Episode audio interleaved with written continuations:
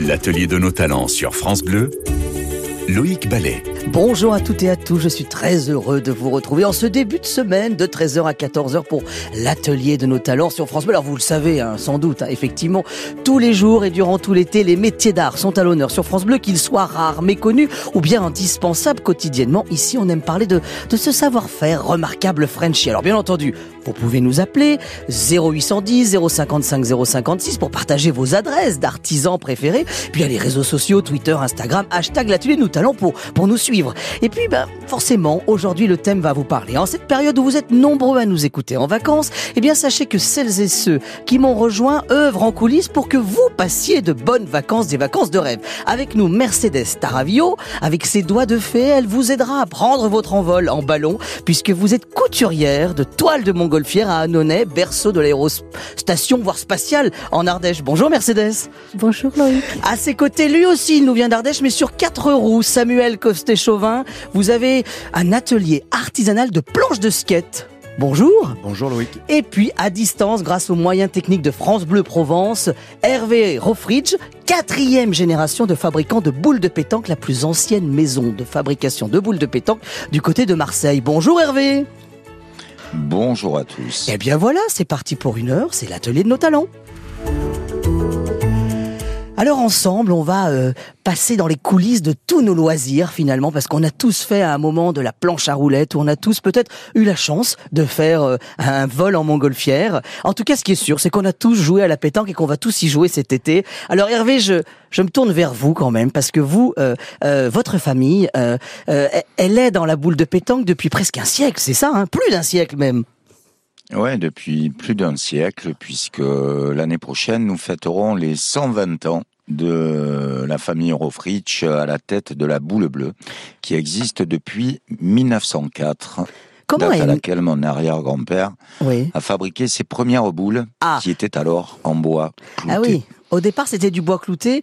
Euh, Juste, comment est née la euh, cette boule de pétanque? Pourquoi nous tous les étés on joue tous à cette à cette boule de pétanque? Expliquez-nous la genèse. Alors, pourquoi on joue nous tous à, la pétanque ou à différents jeux de boules en plein été? Ben Parce que c'est un sport euh, ou un loisir euh, très convivial et qui se prête euh, à la pratique en plein air et à la belle saison d'été. Mais sinon, la genèse, eh bien, les boules, ça existe depuis l'Antiquité. Il faut savoir que les boules ont plus de 2600 ans, date à laquelle les Phocéens, les Grecs, ont débarqué à Marseille avec euh, des boules en pierre dans les cales de leurs euh, navires pour pratiquer un jeu qui s'appelait le sphéristique. Et c'est comme ça que les jeux de boules se sont implantés en France et notamment en Provence, qui est depuis le berceau des boules euh, depuis toujours.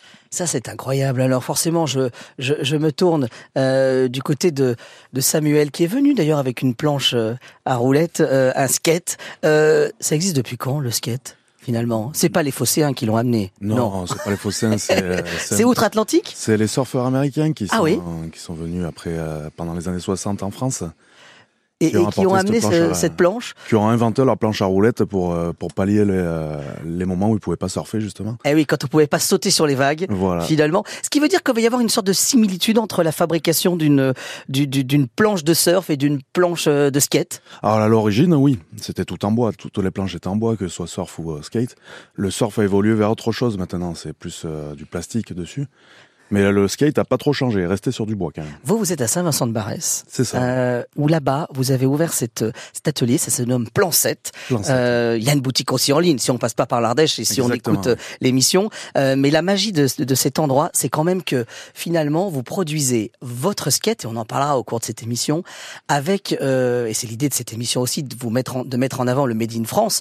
Là, on est sur du Made in Ardèche. Ah oui, ça à, à 100% made in Ardèche, Ah, sans compter les roues bien sûr. Voilà. Mais le reste, c'est 100% made in Ardèche euh, dans mon atelier, Ah oui. entièrement. Ce qui veut dire que le bois vient d'Ardèche, plusieurs bois hein, d'ailleurs pour faire un skate. Hein. Exactement, bah, on peut choisir plusieurs essences. Là, je suis plus sur du frêne en ce moment, alors du frêne ardéchois. Les trucks aussi sont en acier, fait dans mon atelier. Ouais. C'est vraiment quasi, quasiment tout fait dans mon atelier. Quoi. Sur France Bleu, l'atelier de nos talents. Alors vous le savez, dans cette émission, depuis euh, le début de, de, cette émission, on vous parle de ces hommes et ces femmes, ces métiers de l'artisanat qui qui œuvrent avec leurs doigts de fée euh, pour qu'on passe de bonnes vacances. On a parlé de cette histoire, de cette pétanque qui remonte au, au Phocéen. On, on, a parlé de skateboard euh, arrivé euh, d'outre-Atlantique. Et puis, bah, euh, forcément, je me tourne vers vous, Mercedes. Alors vous, Mercedes, vous avez un atelier de conception. J'ai eu la chance de venir vous rencontrer euh, dans cet atelier. Euh, vous êtes à Annonay capitale de la montgolfière, on peut le dire. J'allais dire de l'aérospatiale, mais déjà de l'aérostation, c'est ça? Absolument, ça a commencé par là. Il faut bien une première et il se trouve que voilà, l'histoire de l'aérostation a démarré et né à Annonay. Grâce à, Grâce... à des Ardéchois. Absolument. Les frères Montgolfier. Aux frères Joseph et Étienne de Montgolfier, qui ont fait cette belle découverte par hasard. La, légende raconte que c'est en observant sécher des chemises auprès de, la cheminée qu'ils se sont aperçus que la, chemise se gonflait et même s'élevait. Et là, ils se sont dit, oh, il y a peut-être quelque chose à faire. et ils se sont bien lancés dans l'histoire. Juste, ce qui veut dire que finalement, euh, quand on est à Annonay, euh, qu'on ouvre son atelier euh, de couture, de conception, de restauration, de toile. Alors on dit pas des toiles, on dit des enveloppes, c'est ça? Des enveloppes, oui l'enveloppe, la, partie textile s'appelle l'enveloppe de la montgolfière. Et alors, euh, il faut vous imaginer euh, Mercedes au milieu de cette immense enveloppe. Combien d'envergure ça fait euh, une enveloppe de montgolfière? Alors, en termes de, pour les montgolfières, on parle en volume, hein, c'est-à-dire en, en, mètres cubes. Euh, on va dire que la plus petite, les plus petits modèles euh, vont faire 1500 mètres cubes. Euh, 2000, 3000, 4000 mètres cubes, ça reste des volumes moyens, mais aujourd'hui, on a atteint des, des vraiment des très grands volumes, au-delà de 10 000 10 000. Ah oui, ah oui, oui au-delà. Ce qui veut dire que si on mettait à plat cette toile, euh, ça représenterait quoi oh Les, la moitié d'un terrain de foot presque Non, mais en tout cas, c'est plusieurs euh, terrains de tennis, on est d'accord. Oui, voilà, hein plusieurs terrains. C'est oui, oui, immense en fait. Ah oui, oui, oui, oui, oui. Et donc, ce qui veut dire que pour coudre, il faut savoir voler ou pas? Euh, disons que moi j'ai commencé par les coudre d'abord. Oui. et puis très très vite j'ai été prise par cette passion. J'ai été euh, vraiment embarquée par euh, par ces émotions de j'ai voulu absolument passer mon brevet de montgolfière et j'ai envie de dire que l'un ne va pas sans l'autre. Quand on les fabrique on ne peut pas s'arrêter là. Il faut passer à l'étape au-dessus c'est-à-dire il faut passer son brevet. Et bon ben voilà j'ai commencé à les fabriquer en 2000 en 2004 j'étais breveté. Et voilà maintenant ça fait plus de 20 ans euh, que je m'envoie en l'air entre parenthèses. C'est vous qui l'avez dit hein, c'est pas moi hein. Mais mais euh, avec avec des amis hein, jamais jamais toute seule ah bah oui très bien parfait. Bon on va tout savoir on va tout savoir. Hervé Rofridge justement est-ce qu'on a besoin de de faire de jouer à la pétanque pour fabriquer des boules de pétanque? C'est important ça aussi comme notre ami Mercedes qui a besoin de de savoir voler pour faire ses ses ballons de montgolfière Bien entendu, c'est quand même préférable de savoir euh, utiliser et manier euh, au mieux euh, les produits qu'on fabrique. Donc, il est certain que je pratique la pétanque, le jeu provençal aussi, de manière régulière ou occasionnelle selon mes disponibilités. Mais il est certain que comme tout bon provençal et tout bon français, je joue aux boules. Alors justement, je voudrais qu'on revienne sur la différence parce que la différence entre le jeu provençal et la pétanque finalement. Parce qu'on connaît la pétanque, mais Alors, le jeu le jeu provençal, un peu moins. Le, le, jeu provençal est peut-être moins connu, mais c'est le jeu traditionnel et ancêtre euh, de la pétanque, puisque ce jeu se pratique euh, depuis le Moyen Âge, au même titre que le jeu lyonnais ou d'autres variantes de jeux de boules dans différentes régions de France et d'ailleurs. Euh, J'allais dire de Navarre, mais bien plus que Navarre en fait, parce que ça va bien plus loin Ah. la boule de pétanque maintenant. Ah, tout à fait. On pratique les bowls euh, dans les pays britanniques avec des boules blanches euh, sur des des greens de pelouse euh, très à l'anglaise. Ah oui, sur la Euh, pelouse, ça, marche aussi. Ça marche aussi. En, en Italie, il y a d'autres euh, variétés de jeux de boules, la rafa, le volo. Mais bon, c'est quand même en France que on pratique le plus euh, les jeux le- de boules et notamment la pétanque, Ouais. qui est apparu, qui est le dernier sport inventé, euh, dernier sport boule qui a été inventé en 1907 à la Ciotat. Et Eh oui. savez-vous pourquoi? Ah bah vous allez me le dire.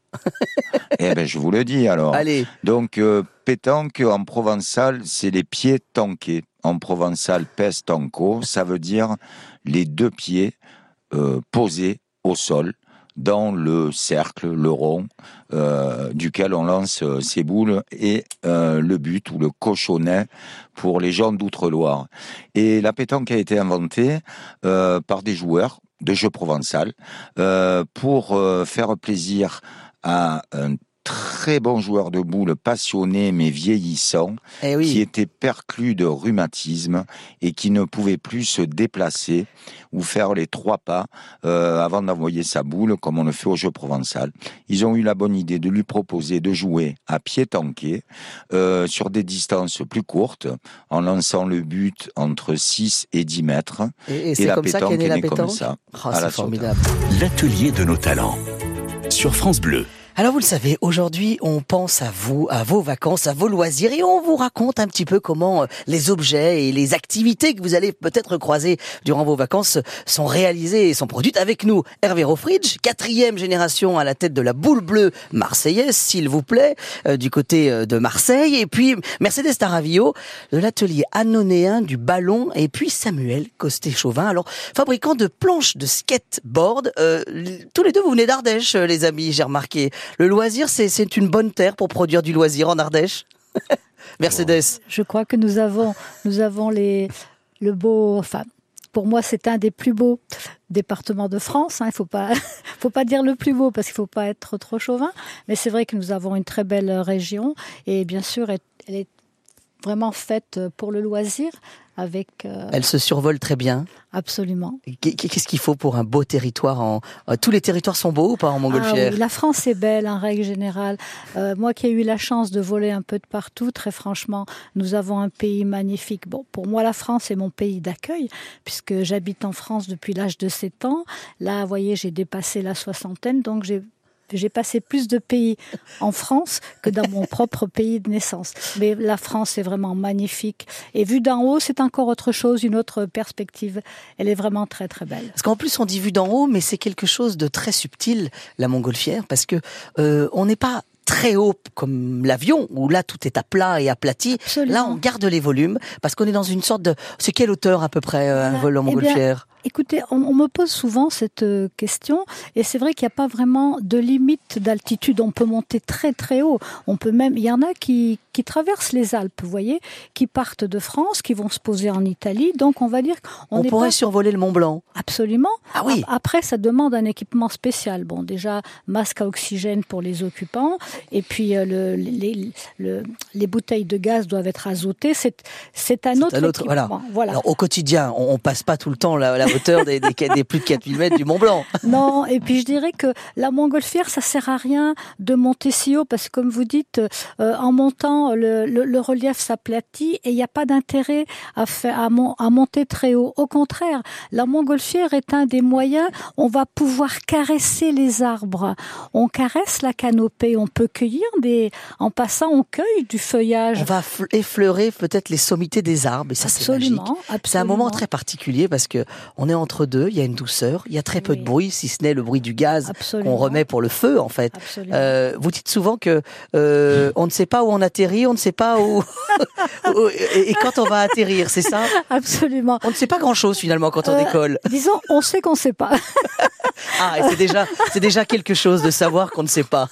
Oui, parce que aujourd'hui, à notre époque, on aime bien tout maîtriser, être absolument connecté, tout, tout prévoir.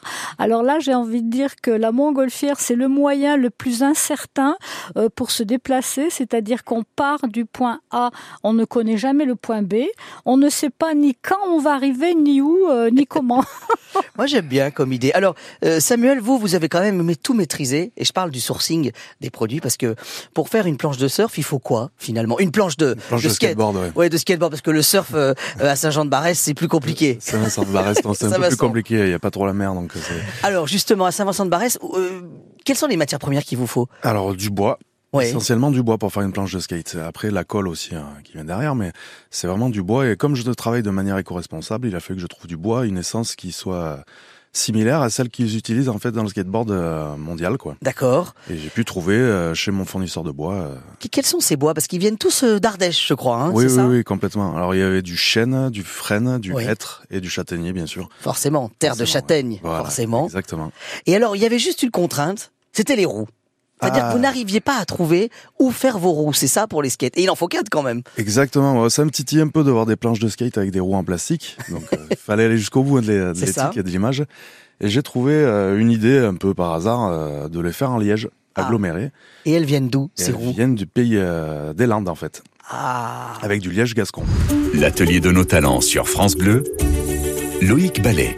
De retour dans l'atelier Nos Talents et tous les jours de 13h à 14h, vous le savez, on met en avant ces métiers d'art, ces métiers rares. Et aujourd'hui, on s'intéresse aux doigts de fée qui nous aident à passer de bonnes vacances, justement. Ils travaillent tous de près ou de loin autour d'un de vos loisirs. Alors, on a parlé de montgolfière, on a parlé de boules de pétanque, on a même parlé de skateboard. Aujourd'hui, on passe tantôt de Marseille à l'Ardèche jusqu'au Land et dans un instant, on ira même dans le Pays Basque. Eh oui, c'est ça, l'atelier de Nos Talents.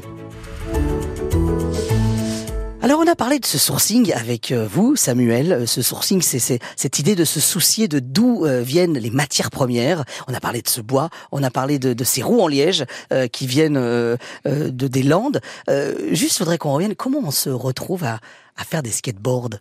Alors, c'est un peu cocasse comme idée parce que je suis pas du tout skater à la base. C'est un pari C'est un pari de Ah oui, collègue, vraiment. voilà. Ah, mais vraiment, ouais, pour de vrai, qui euh, qui s'est un peu emballé en trois mois et qui a fait que maintenant je fais des skateboards en parallèle de mon entreprise et, euh, et que j'en vends. surtout. Alors, vous faites des meubles je fais des mobiliers ouais, sur mesure. euh, qui sont assez magnifiques pour en avoir vu quelques-uns quand je suis venu vous voir du côté de, de Saint-Vincent-de-Barès dans cet atelier.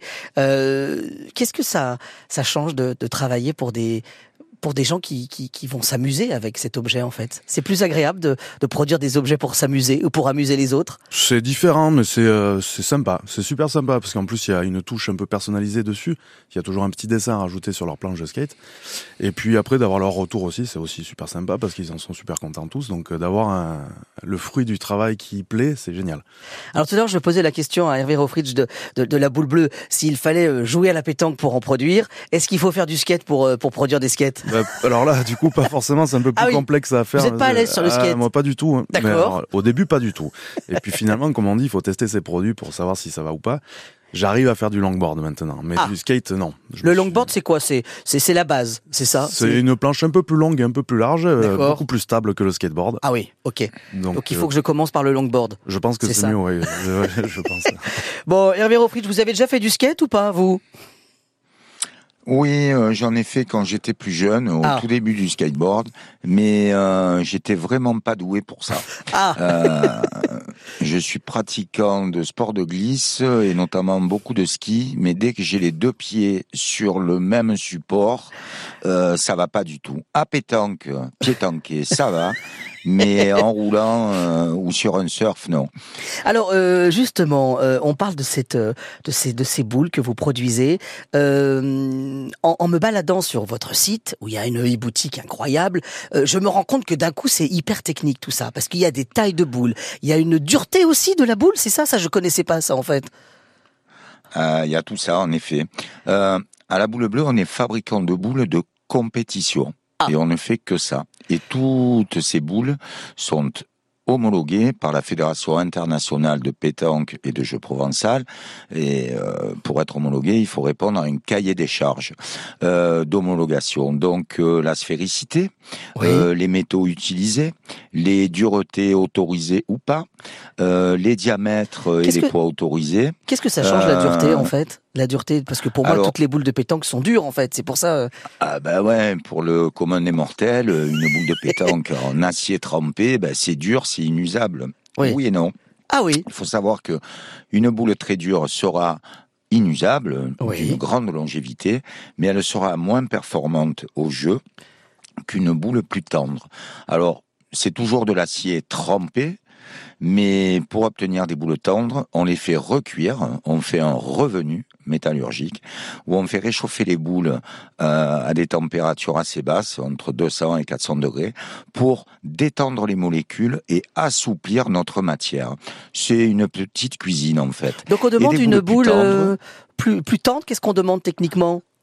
Et donc une boule plus tendre va amortir les chocs, elle rebondira moins au sol, euh, donc euh, la boule ramasse davantage, comme disent les boulistes, et puis surtout sur un tir, si votre tir est bon, avec une boule tendre, voire très tendre, vous aurez plus de chances de faire des carreaux sur place qu'avec une boule dure qui sera sujette à des reculs.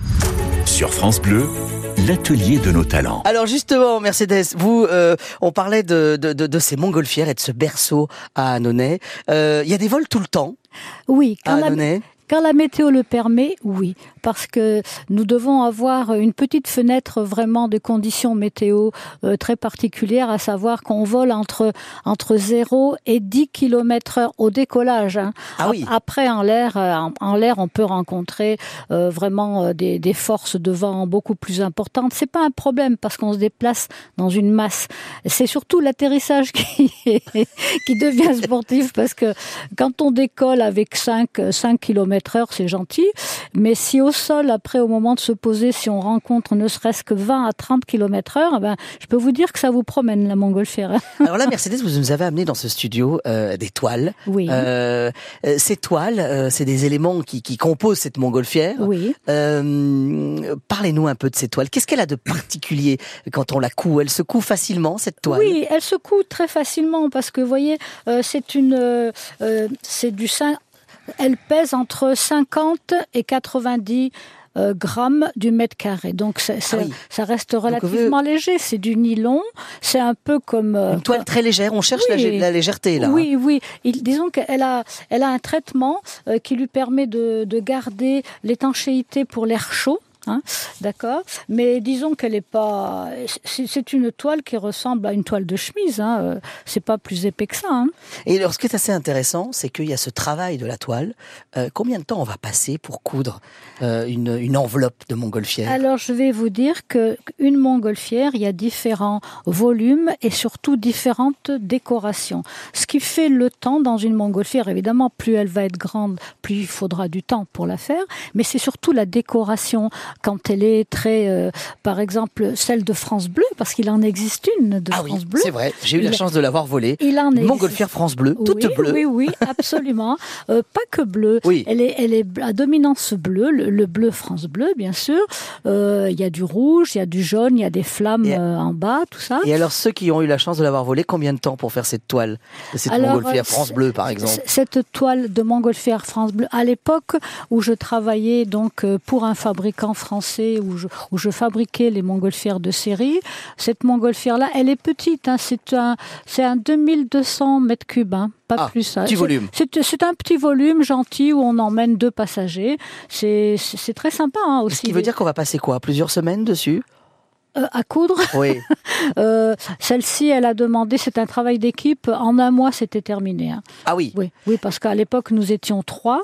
Et donc, euh, pour un petit volume, trois mois, c'est suffisant. Pardon, à, à, trois personnes, un mois, c'est suffisant. Combien il y a d'ateliers de, de, fabricants de, de, de, montgolfières finalement en France? Alors, des ateliers qui réparent les montgolfières, il y en a plusieurs, mais des fabricants en France, il en reste plus qu'un qui s'appelle Les Ballons Chaises et que j'ai formé, entre parenthèses, Benjamin Cléier-Marel. C'est moi qui lui ai appris le métier. Et aujourd'hui, je peux vous dire que l'élève a largement, largement dépassé le maître et j'en suis très, très fière. Hervé Rofridge, justement, il y a... vous êtes nombreux à fabriquer de la boule de pétanque en France, finalement En France, on est aujourd'hui plus que trois fabricants. Ah oui, nous, nous sommes les plus anciens et le plus vieux fabricant du monde encore en activité. Donc trois fabricants, la boule bleue à Marseille, oui. berceau des boules, euh, la boule au but à Saint-Bonnet-le-Château, ah ça c'est vers chez euh, moi qui est leader du marché, et euh, la boule MS qui est plutôt vers Nogent-sur-Marne ou Nogent-sur-Seine. Pas beaucoup de producteurs, pourquoi? Parce que finalement on joue moins la boule de pétanque ou? Ah non, bien au contraire, on joue de plus en plus à la pétanque. Euh, la pratique se développe de partout en France et dans d'autres milieux, d'autres régions et d'autres milieux que les pétanqueurs ou les boulistes ou le sport bien traditionnel et populaire que c'était. C'est toujours un sport très populaire, de plus en plus auprès des, jeunes euh, qui s'adonnent à ce loisir convivial euh, où on peut jouer partout et n'importe où à l'heure de l'apéro. Ça se développe énormément. J'en veux pour preuve euh, le développement des bars à boules. Et eh oui, vous trouvez de, voit de plus, en plus de bars, de bistrots où on peut jouer aux boules, soit dehors sur la terrasse, soit en dessous euh, euh, dans la cave. Euh, j'en ai vu à Paris, il y en a en région toulonnaise, il y en a un peu partout. Et petit à petit, ben, la boule eh ben, roule, petit à roule, la, la, boule de pétanque arrive en ville même, de cette façon-là. et c'est ça qui est assez génial. L'atelier de nos talents sur France Bleu. Alors vous le savez, aujourd'hui on se balade dans euh, vos loisirs de vacances. On a parlé de pétanque, on a parlé de skateboard, de montgolfière et à présent euh, on, file euh, dans une terre, on en a parlé tout à l'heure du Pays Basque qui est justement de, du surf, mais là on va plutôt regarder dans les terres et on va rendre visite à la famille Gonzalez. bonjour Pierre. Bonjour Loïc. Alors vous, vous êtes à Anglette et, et, vous êtes euh, euh, en famille et vous travaillez depuis alors quatre voire même cinq générations. Mon petit doigt m'a dit dans l'atelier que la cinquième était arrivée génération euh, où, où, vous produisez des chisteras. Alors on peut expliquer ce que c'est la chistera peut-être? Alors oui, bien sûr. Alors le chistera, c'est, si on le traduit, c'est en, basque, ça veut dire panier. Panier, c'était euh, le panier à l'époque ici pour ramasser les fruits. Et le basque, comme il, aime euh, sortir un petit peu du lot, il a inventé un jeu, un jeu de pelote, parce que c'est un descendant du, jeu de pomme, la pelote basque. Et pour se protéger plus ou moins la main, a, a adapté un panier qui existait ici, donc le chistera, et adapté avec un cuir. Et bon, ça, je vous parle, il y a, il y a 200, 250 ans, et ça a beaucoup évolué. Le chistera, c'est un petit peu courbé, avec une petite cassure pour garder la pelote. Et voilà, là, on arrive à, faire des paniers donc qui, qui, qui renvoient des pelotes euh, de, de, de pelotes jusqu'à jusqu'à 300, 316 km à l'heure, le, le, record du monde. 316 euh, km à l'heure Ouais, ouais, le record a été battu l'année dernière par, par un basque espagnol qui, qui s'était préparé et voilà. Donc, Ça veut dire que La, la, puissance et la vitesse, elle est donnée par euh, le chistera ou, ou, par et par le bras, je suppose, mais mais il y a, y a aussi l'objet en lui-même qui, qui a son importance. en fait, oui, c'est tout à fait ça. C'est l'objet qui, qui, au fur et à mesure des, des, des années, a évolué dans, bon, jusqu'à arriver maintenant à une courbure et une profondeur qui fait que, alors, les, les, les sportifs maintenant sont plus affûtés peut-être qu'avant. Alors là, les, les, anciennes générations diraient, diront que non, mais et voilà. Donc, euh, oui, on arrive à propulser. Donc, le, le, le, panier est pour beaucoup, oui, bien sûr, bien sûr. Euh, Juste, comme on en fabrique beaucoup en fait. Combien il y a de, de il y a, combien il y a de licenciés, on sait ou pas, de pelote basque Alors de licenciés, je ne pourrais pas vous dire, mais ça se pratique dans le monde entier. Hein. Il y a des frontons. Alors le, basque a, beaucoup euh, voyagé et à chaque fois qu'il s'installait, une colonie euh, construisait un fronton. Donc c'était le lieu de ralliement et, donc on joue à la pelote basque partout dans le monde. Vous irez euh, dans n'importe quelle ville, il y aura, aura peut-être, il y aura un fronton où on pratique la pelote basque. Alors après, il y a plusieurs disciplines dans la pelote basque. Et nous, nous fabriquons du chistera pour jouer donc au grand chistera et à la cesta punta et au yoko garbi. C'est un autre sport aussi, voilà. Et, et ça, oui, en effet. Euh, euh, alors les licenciés, je pourrais pas vous dire combien, mais mais on, on fait nous dans notre atelier euh, au Pays Basque français, on fait à peu près entre 100 et 120 chistera par an. Ah oui, quand même. Voilà. Après, on est une dizaine dans le monde à faire ça. Nous, en France, on est la, la, dernière famille à faire ça, hein, depuis cinq générations, comme vous disiez. Et voilà, on essaie de perpétuer ça, de eh transmettre. Euh, voilà, bien, bravo, Pierre Gonzalez, quand même, de, de, nous avoir ouvert un peu les portes. Si vous aussi, vous avez un, euh, un, métier ou un atelier que vous aimeriez qu'on découvre, écrivez-nous, appelez-nous au standard de France Bleu. On se fera une joie de, de vous contacter. Merci, Pierre Gonzalez, et mes amitiés euh, à la cinquième génération qui arrive dans l'atelier. Voilà. Sur France Bleu, l'atelier de nos talents. Alors on arrive à la fin de cette émission, les amis. Mon Dieu que le temps passe vite dans l'atelier de nos talents. Alors euh, forcément, je me tourne vers vous, euh, euh, Hervé, du côté de la boule bleue. si on nous écoute, qu'on est sur la route, qu'on n'est pas très très loin de Marseille, on fait un petit saut du côté du quartier du Panier. On est d'accord hein? Ah oui, le quartier du Panier. Berceau de Marseille, Massalia, Fosséa, euh, à deux pas du Vieux-Port et du Mucem, euh, dans le quartier du Panier, vous trouverez notre boutique musée, la Maison de la Boule, où vous pourrez tout découvrir sur les boules. C'est notre lieu de de partage culturel. Euh, ça veut dire que là-bas, euh, quand vous dites qu'on partage culturellement cette boule de pétanque, parce que c'est une culture, la pétanque aussi finalement et la boule en Provence. Et oui, les, jeux de boules font partie de la culture française depuis l'Antiquité, on le disait en début d'émission. Et aujourd'hui, euh, les boules, c'est vraiment euh, un reflet de l'art de vivre français à la française et c'est pour ça que ça s'exporte de plus en plus dans le monde entier, euh, par amour de la France, de la Provence, mais surtout de notre cher savoir-vivre français. eh bien voilà, les amis, si vous passez par Marseille, du côté de, du, quartier du Panier, il y a cet atelier. Et puis bien sûr, il y a la boutique en ligne parce que on l'a expliqué, il y a euh, euh, des dizaines de boules euh, de différentes duretés, de différentes formes, de différentes tailles. Et le site est très très bien fait pour m'y être baladé mm. justement ce week-end. À bientôt, Hervé Rofritsch. Merci, à très bientôt.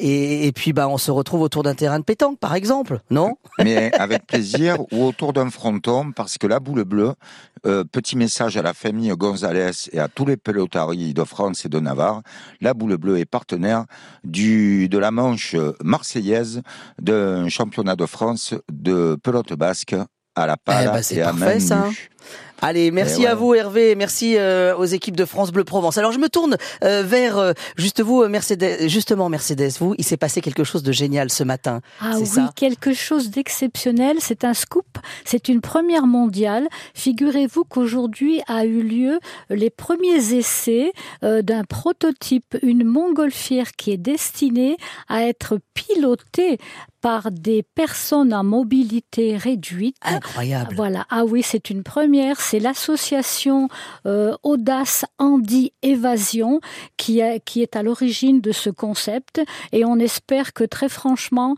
euh, bientôt, beaucoup de, pilotes en, en en mobilité réduite puisse y avoir accès. ça, c'est formidable. Voilà, c'est ouvrir le monde du ballon aux autres. L'ouvrir à tous, et ça, c'est chouette. Merci Mercedes d'être venu jusqu'à nous. Voilà, on vous laisse retourner à Annonay où se trouve votre atelier. Alors, forcément, Samuel, je me tourne vers vous. Il y a les JO dans un an. Et il y a, il y a une équipe maintenant depuis. C'est depuis le Japon, hein, c'est ça qu'il y a une équipe euh, euh, olympique française euh, et une épreuve de skate. Une épreuve, deux épreuves de skate, c'est le street et le ball. Donc ça fait deux épreuves. Bon, ça veut dire que s'ils nous écoutent, les joueurs français, ils peuvent vous appeler, non? Ça pourrait être sympa, oui. Comment on vous trouve? Il y a une boutique en ligne, là aussi Il y a une boutique en ligne, on passe commande, on peut euh, me, contacter sur plan7.fr sur Internet, tout simplement.